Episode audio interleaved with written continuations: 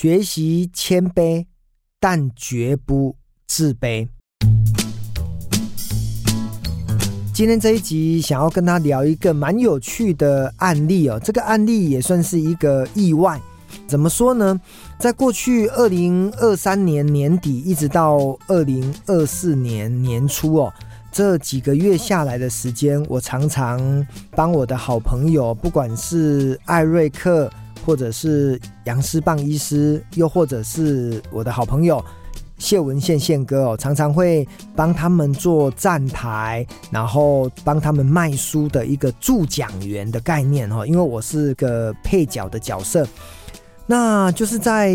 二零二四年的在高雄呢，有一场宪哥的新书分享会。那在高雄举办啊，我陪着宪哥呢，从台南一路到高雄哦，因为现场人山人海，大概有两三百人哦。宪哥呢，在二零二三年呢，非常的厉害哦，不出书则已，一出书呢，就把两本书推出来哦。其中一本呢，当然是旧书，然后新改版哦，就是人生准备四十趴就先冲。那这本书呢，在很多年前。已经有写过了，后来呢，有新增了一些篇章，然后呢，重新再发行出版。那过了大概一两个月不到的时间呢，又出了一本新书哦。这本新书算是宪哥呢，在他五十五岁前半生的前传哦，就是。写从他不管从家庭到学校再到职场，职场呢可能又可以分三个阶段，就是上班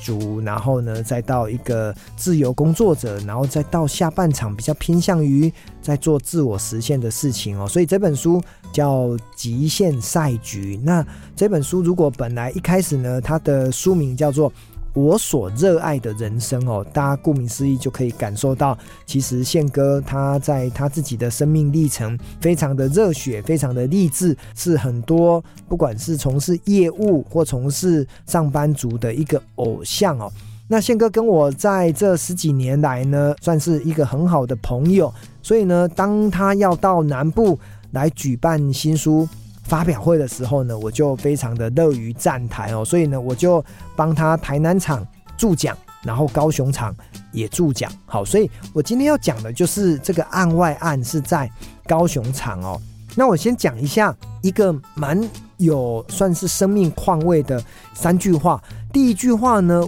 跟我的书有关系哦，因为我曾经在我的书里面写说，年少时啊，不知天高地厚。放大自己，哈，意思就是人在很年轻的时候就会觉得自己很厉害，那年长的时候呢，会懂得人情世故，会收敛自己，哦，大概约略这个年纪呢是在四五十岁、五六十岁左右。那到年长的时候，年长过后呢，就是年老，年老的时候呢，你会清楚沧海一粟，没有自己，意思就是越活呢越谦卑，越活呢越没有自己，哈，所以年少。年长到年老，这是人生的三个阶段。虽然呢，呃，我或许呢还没有到年老，但是我相信人生呢都是宇宙非常渺小的一个微尘众，所以我们都是洪流里面的一个灰尘而已，哈，真的很渺小。那我特别要讲，就是说，当宪哥请我分享我对于极限赛局也好，或者是对宪哥的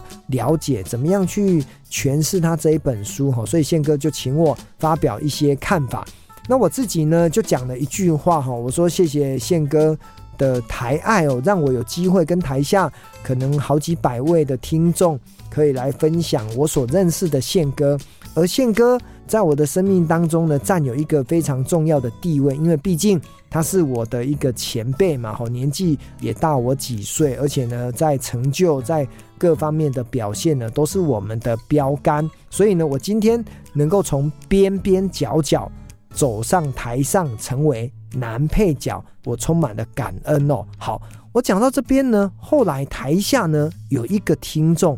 他就会说：“哇。”吴家德怎么会这么的谦卑？因为呢，他说每一个在台上能够拿到麦克风的人，总是竭尽所能的证明自己非常的厉害，然后呢，能够把自己的丰功伟业都能够讲得头头是道才对。那他听我讲完说，我现在是一个男配角，不是一个男主角。他就会觉得，嗯，这个人应该算是一个很谦卑的人。后来呢，他就上网开始去搜寻我的相关资料。然后呢，就加了我的脸书，然后就写了一篇他那一天听到我的这个助讲文、助讲的内容的一个心得哈。所以我今天为什么会知道？哎，有一个宪哥的粉丝，因为呃这一场新书发表会。而来找到我，然后呢，跟我呃大概有很多的文字的往来，最后呢，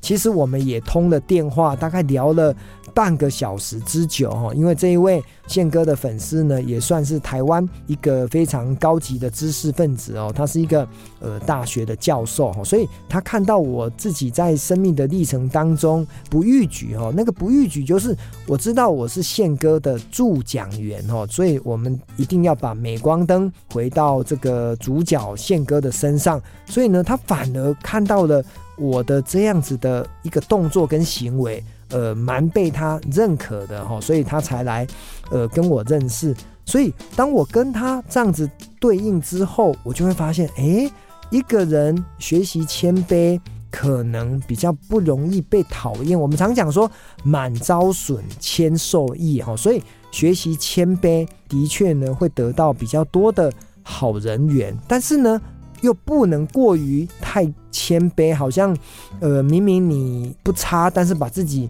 讲得很差，这样子也不好。所以呢，我就说可以谦卑，但不要自卑，因为我们还是对我们自己的言行举止，还有各方面的行为，都能够感觉呃自己呢是越来越好的。那也透过这个事件呢，呃，我自己也有觉察到，就像我刚刚讲到的哈，当你年纪越大，你越会感觉到这个世界呢，好像其实还有很多可以学，还有很多人比你厉害。所以年轻的时候呢，很狂妄、很自大，很觉得自己就是宇宙的中心，这叫做见山是山哈，因为自己就觉得最厉害嘛。那后来呢，就出了社会就被打脸之后。见山又不是山，因为你会觉得啊，人外有人，天外有天，所以呢，自己呢根本呃差远了。可是呢，慢慢的走过了千山万水，你会发现，哎呀，人生何必比较呢？好好的快乐做自己，可能比较重要。所以呢，又回到了见山是山。所以